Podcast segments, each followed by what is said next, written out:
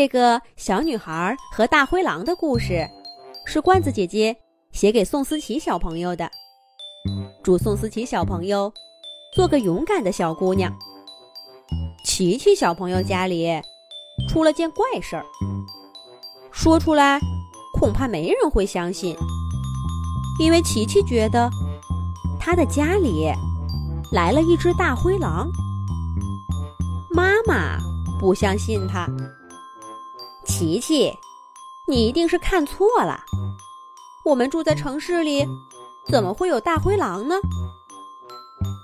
爸爸也不相信他。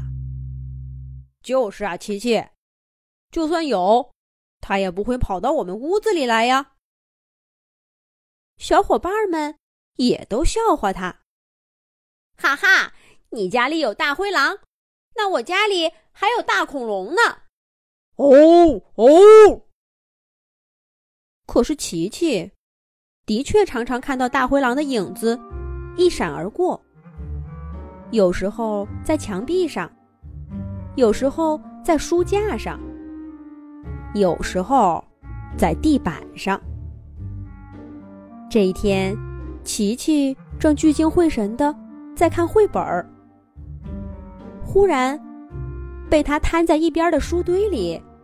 发出一阵沙沙声，琪琪扭头一看，只见一只银灰色、长着满嘴尖牙的小狼正在那儿翻书。虽然小狼还没一本书大，但那样子也够吓人的。琪琪被吓得大哭起来：“大灰狼，大灰狼！”爸爸妈妈跑进屋子，抱住琪琪说。琪琪怎么了？琪琪刚想给爸爸妈妈指一指那只大灰狼，却发现那只小狼把整个身体都挤在两本书中间，一双大眼睛可怜巴巴的看着琪琪。琪琪心一软，带着哭腔说：“没事，我不小心磕了一下，现在没事儿了。”爸爸妈妈松了口气，揉了揉琪琪的脑袋，说：“要小心一点哟。”等爸爸妈妈走远了，那只小狼才小心翼翼的从两本书中间钻出来。他跑到琪琪面前说：“谢谢你。”琪琪赶忙站起身，用一本书挡住自己，说：“你。”你别过来啊！我刚刚看你可怜，才没戳穿你。你最好赶快离开我家。小狼一听这话，立刻耷拉下脑袋，抿着嘴巴说：“我我也想离开，可是我没地方去。”琪琪看着小狼，耷拉着尾巴，收起尖牙的样子。就像一只伤心的小狗，他渐渐忘了害怕，问小狼：“没地方去，你家在哪儿呀？你为什么不回家呢？”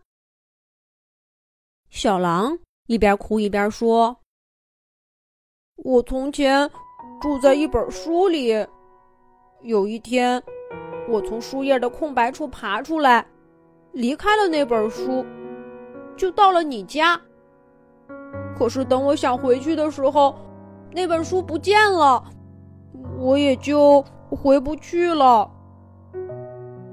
琪琪听得瞪大眼睛。住在书里，这么说，所有书里面的小动物都可以跑出来吗？小狼摇摇头说：“这我就不知道了。我的那一页。”只有一个动物，我觉得好孤单。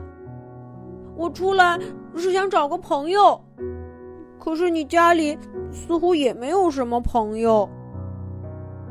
琪琪点点头说：“我明白了，所以刚刚你去翻我的书，是想找找有没有你住的那本儿。”小狼赶忙说：“没错，没错。”琪琪这会儿已经完全不害怕小狼了。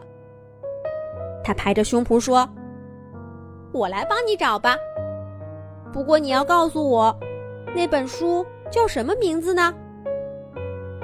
小狼回答说：“叫《狼之谷》。”琪琪挠挠头说：“我不记得家里有这本书呀。嗯，不过没关系，我来找找看。”琪琪小朋友。把自己所有的绘本、故事书都找了个遍，又把爸爸妈妈的书也都翻了，却没找到这本叫《狼之谷》的书。小狼急得都快哭了。